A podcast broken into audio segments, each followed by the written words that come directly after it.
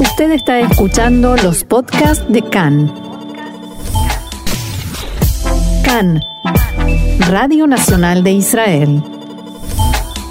Seguimos adelante con más información y no nos vamos a mover de la región de Oriente Medio. Vamos a ir ahora a Estambul para hablar de la polémica generada hace unos días por el presidente turco Recep Tayyip Erdogan, que declaró el viernes o ordenó que Hagia Sofia fuera abierto para los rezos musulmanes, una decisión que ha provocado pues mucha polémica y sobre todo las críticas de parte de cristianos y pertenecientes a otras minorías, pero vamos a hablar de ello con más detalle con Manuel Férez, historiador y maestro en Chile. Shalom y Boker Tov en Chile. ¿Cómo estás, Manuel?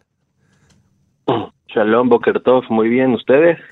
Muy bien, eh, aquí estamos como siempre, pues eh, siguiendo lo que ocurre en la región y Manuel, contigo que llevamos comentando asuntos de minorías eh, de Oriente Medio. En este caso, no nos vamos a referir a algo minoritario, hablamos del presidente de Turquía, Recep Tayyip Erdogan, conocido por todos, y sobre esta decisión polémica al respecto del sitio Hagia Sofía.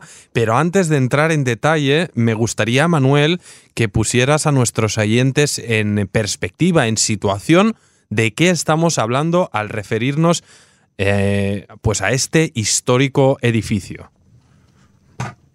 Bueno, eh, esta decisión que realmente es parte de un proyecto del cual hablaremos ahora, que muchos estudiosos le hablan un proyecto neo-otomano, que es recuperar el pasado otomano como parte de la identidad de la Turquía moderna, en contraposición a los fundamentos eh, creados en la época de Ataturk, eh, de, un país secular, un país orientado a Occidente, un país donde la religión es de eh, espacio privado, es una decisión muy simbólica. Esta, esta construcción data del año del 360, durante mucho tiempo, durante muchos siglos, eh, sirvió como una, una iglesia ortodoxa bizantina, con un breve periodo en el cual los cruzados la convirtieron el rito latino, y en 1453, con la conquista de Mehmet, eh, el conquistador de Estambul, de Constantinopla, luego llamada Estambul, la, la iglesia se convirtió en una mezquita. Incluso las imágenes que ustedes ven, pues no lo deja mentir, la iglesia es la, cúpula que tienen ustedes de medio y al lado están los cuatro minaretes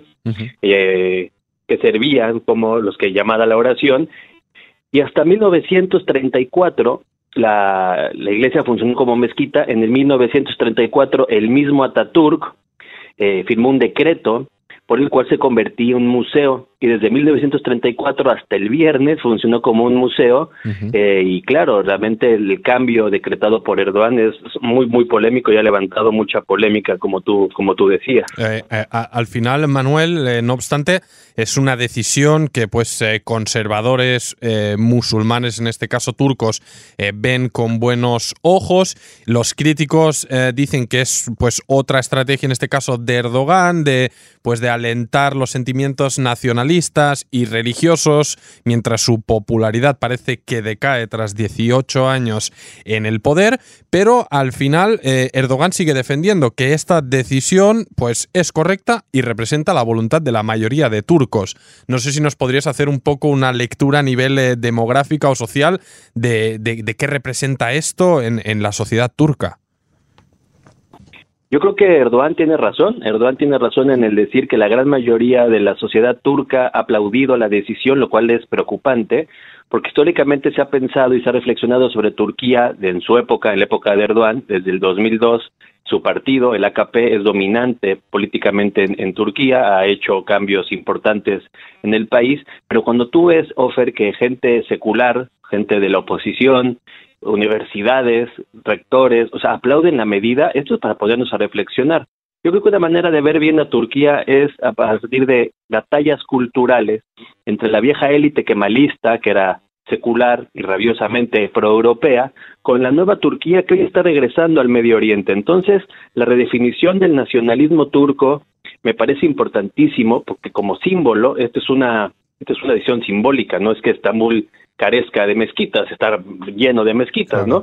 Pero realmente cuando la mayoría de la población aplaude, claro que hay grupos opositores muy silenciados en un país donde la los radioescuchas pueden buscar la libertad de expresión es mínima, la libertad de prensa no existe, la oposición está perseguida, pero la redefinición del nacionalismo turco incluye elementos del pasado otomano y en este sentido, eh, grupos de Facebook, pues, grupos de Twitter aplauden la medida, lo cual es preocupante porque trasciende la dicotomía religioso secular en el país.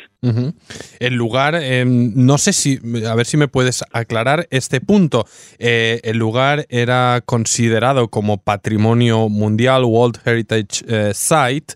No sé si después de esta medida, esta decisión, va a seguir siéndolo y en todo caso también contraponer pues estos sentimientos de celebración que hay en pues sobre todo en la parte islámica más conservadora turca, contraponerlo pues con críticas que llegan desde fuera y yo destacaría pues la más sonada de, de la vecina Grecia, ¿no? Que, al final lo ve como un ataque al legado del, imperio bizantino. Vemos que al final el pasado ah, es bien pesado y juega un rol muy importante, o sea, es un asunto muy sensible. Tienes razón, Ofer. En todo Medio Oriente habría que reflexionar sobre el peso del pasado representado y simbolizado en este tipo de, construcciones, iglesias, mezquitas, sinagogas. Hay una fuerte influencia del pasado y claro, esta decisión afecta incluso a la UNESCO. O sea, Hagia Sofía está registrada como museo para la UNESCO. Entonces, el uso que se le da y los fondos que, que, que, que, recibe y el tratamiento que recibe también va a ser alterado, ¿no? La propia UNESCO tuvo que sacar un, comunicado diciendo, oye, pues esto está tocando fibras sensibles. Para Grecia, para el mundo cristiano en general, esta es una medida bien polémica que se parece mucho, Fer, a lo que sí adquiere también luego mucha importancia, que son el mantenimiento de iglesias en Israel, por ejemplo. O sea, eh, empecemos a reflexionar sobre el pasado, como tú bien dices, pero también la tolerancia hacia el otro, ¿no? Esta, este pequeño espacio de los martes es para reflexionar sobre el otro, y en este caso, el insulto y la polémica que se lanza de Turquía, yo no sé si es innecesario, pero claro que levanta ámpulas en el mundo cristiano, en una Grecia que ve ahí una herencia de su patrimonio histórico, porque hay que recordar que antes de que existiera Turquía, antes del Imperio Otomano, la zona era griega, y la presencia cristiana era muy importante.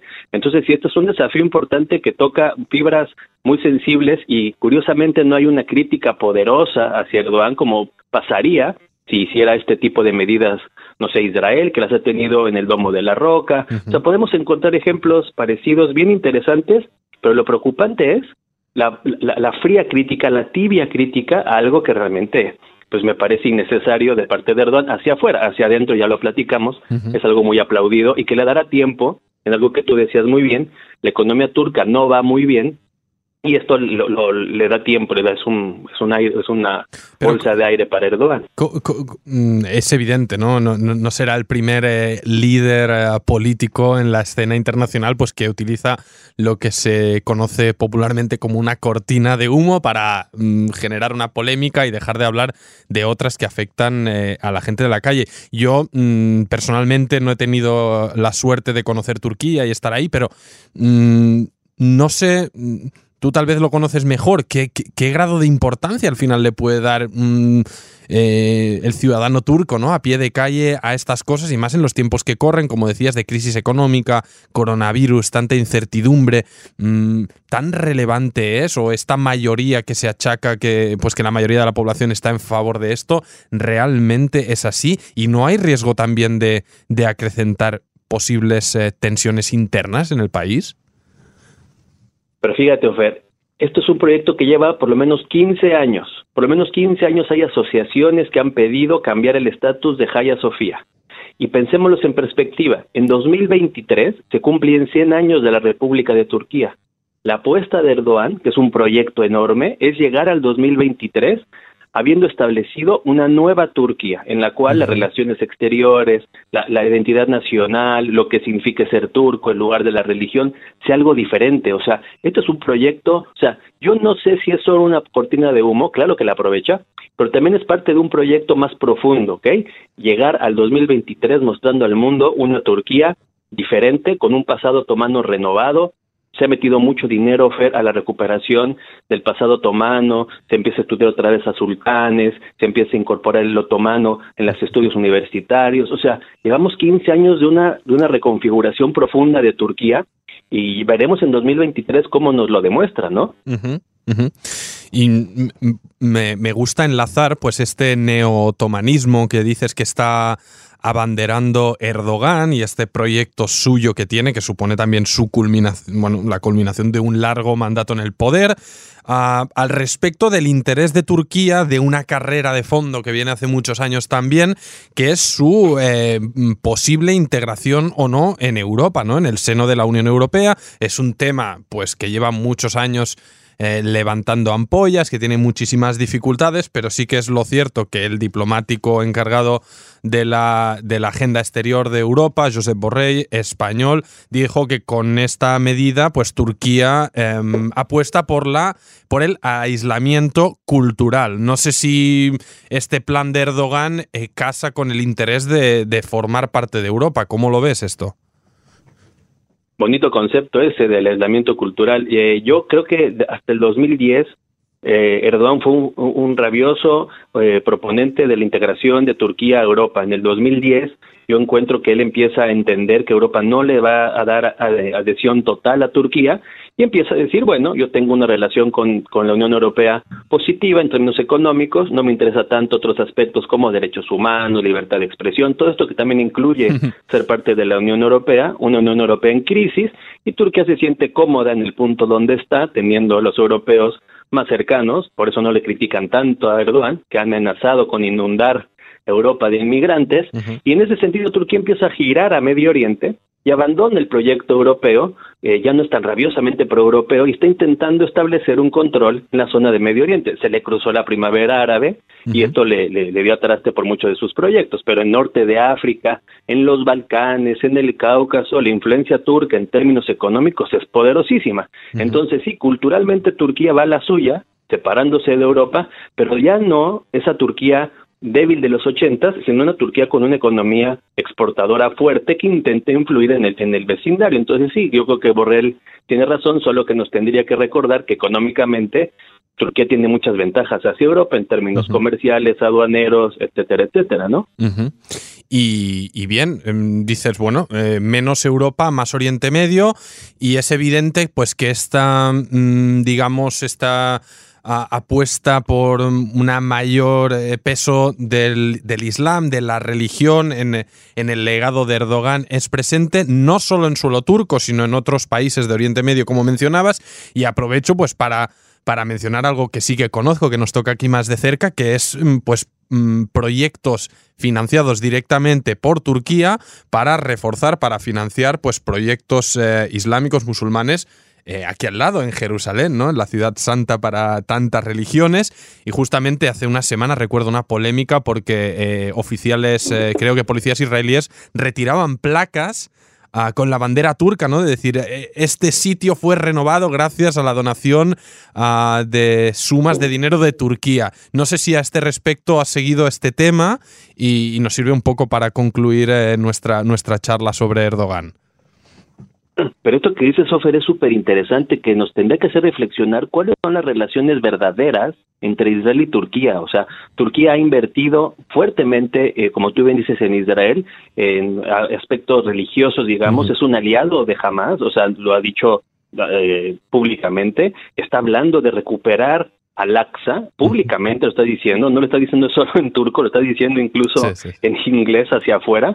Entonces, yo creo que la pregunta que hay que hacernos es, ¿son realmente enemigos hoy Israel y Turquía? ¿O son una alianza bien extraña entre un régimen totalmente islamista y el, y el, el, gobierno de Netanyahu que permite no solo esto, Fer, grandes empresas constructoras turcas operan en Israel. O sea, grandes, grandes empresas que se dedican a construir edificios.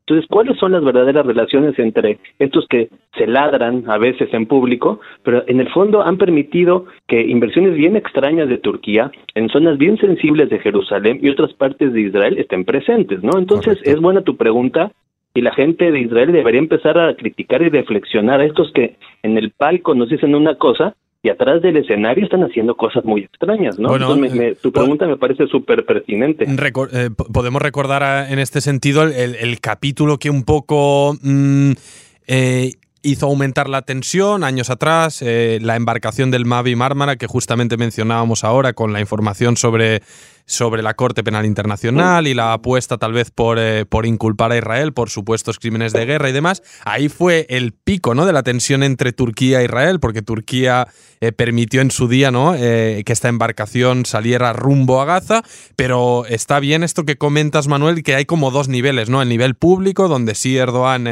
apoya a, los, a Hamas y demás, y los postulados palestinos, pero al final cunde el business is business, ¿no? los negocios han de funcionar y al final aquí en Tel Aviv, pues quien conoce la ciudad, aquí al norte eh, y muy cerca del paseo marítimo está la embajada turca con su flamante y gran bandera en, eh, el techo, ¿no? Así que, bueno, es otro de los temas delicados y complejos de, de la región. Sí, y la verdad que qué bueno que reflexionamos eso para que nuestros radioescuchas no solo se guíen por esta, e, estas noticias tan escandalosas, ¿no? Que hacen mucho ruido. Hay, hay dinámicas, yo, yo podría asegurar, Ofer, y solo es un, un, un pensamiento, las relaciones comerciales entre Israel y Turquía ni siquiera con lo del Mavi Mármara se han de haber visto afectadas. A lo mejor la relación diplomática, la relación a lo mejor militar, de ejercicios militares, etcétera, etcétera. Pero hay algo profundo que son relaciones comerciales que trascienden estas fricciones políticas y está bien que los radioescuchas también empiecen a reflexionar desde ahí, ¿no? Eh, lo podemos ver también en otro, en el resto de Medio Oriente, Turquía está metidísimo en Libia, invadiendo Siria, invadiendo Irak, amenazando a los kurdos, tiene una postura agresiva contra Armenia, contra Grecia, contra Chipre. Entonces es un actor bastante polémico en el Medio Oriente y pasa muy muy silencioso la crítica a Turquía en los académicos eh, en Occidente, ¿no? Parece que no hay que criticarlo muy fuerte. Bueno, bueno, vemos que eh, más allá de la polémica de esta semana sobre Hagia Sofía, pues la presencia turca va mucho más allá. Has mencionado ahora algunos casos que tomo nota y que tal vez nos servirán para futuras charlas. Mientras tanto, Manuel Férez, historiador y profesor especializado en minorías de Oriente y Medio y el Cáucaso. Todaraba, muchas gracias, un gusto contar contigo de nuevo. Shalom y que estés bien. Shalom, Fer, muchas gracias, nos vemos. Hasta la próxima.